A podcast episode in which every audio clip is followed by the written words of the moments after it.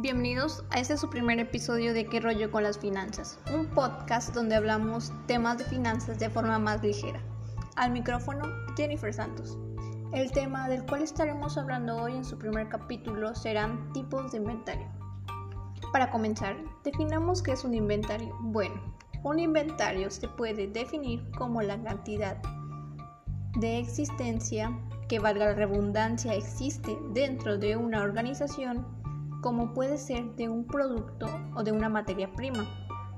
Diversos autores definen el concepto inventario como la cantidad de bienes que una empresa tiene en existencia en un momento dado. Es necesario que las empresas tanto grandes y pequeñas lleven un control exhaustivo de sus mercancías y de las ventas que se realizan mientras transcurre el periodo comercial lo cual les ayuda a verificar que la cantidad de, de ventas sea igual a la cantidad de salidas.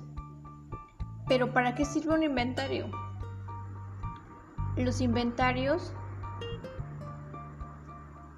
nos sirven como un sistema de control y registro de ganancias, ya que brinda información resumida y concreta sobre nuestra empresa. ¿Cuántos de nosotros hemos escuchado este concepto? Se podría decir que es muy común en las empresas. Pero ¿sabías que existen más de 20 tipos de inventarios y que cada uno de ellos son tan complejos, los cuales están hechos para satisfacer las necesidades de una empresa? Es tan loco pensar que los restaurantes o que las tiendas de la esquina necesitan implementar un tipo de inventario, el cual les ayuda a que estas microempresas o grandes empresas tengan un adecuado funcionamiento y no les falte algo muy importante como es su materia prima. Entre los tipos de inventarios que vamos a mencionar hoy está el de inventarios perpetuos, que es el que se lleva de forma continua, dependiendo de las existencias del almacén. Se realiza mediante un registro detallado. En este tipo de inventarios se llevan los importes de unidades monetarias y cantidades fiscales físicas. A intervalos cortos se, se toma el inventario de las diferentes secciones del almacén y se adjuntan las cantidades de acuerdo con las cuentas físicas. Este tipo de registro es de gran ayuda para los estados mensuales, trimestrales y provisionales, además de que ofrece un alto grado de control gracias a que los registros siempre están actualizados. Otro tipo de inventarios es el intermitente. Se lleva a cabo varias veces al año y también se le denomina real. Consiste en contar, medir y pesar todos los artículos del almacén de materias primas que se, llevan, que se llegan a utilizar en la producción. Qué tedioso ha de ser, ¿no?